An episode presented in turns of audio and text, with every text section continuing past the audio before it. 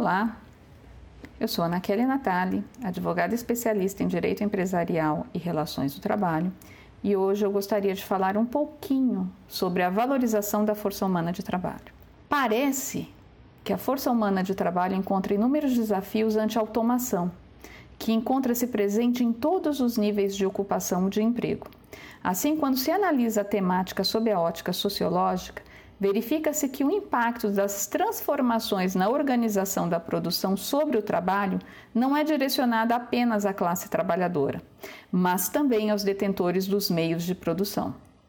O grande desafio encontrado no começo do século XX, que foi a implantação do Fordismo como meio de administração, não apenas tornou obsoletas as habilidades das maiorias dos trabalhadores qualificados, mas também possibilitou aos empregadores procurar novas fontes de trabalho. Encontrar partida aumentou drasticamente o poder de barganha no local da produção.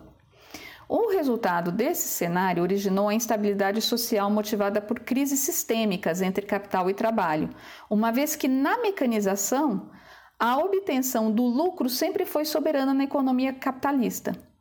Todavia, parece que a força humana de trabalho hoje sofreu uma alteração chamada conhecida como sociedade do conhecimento. Não que hoje não só nos proporciona grandes conquistas, como as da área de tecnologia e a valorização de parcerias em um mundo globalizado.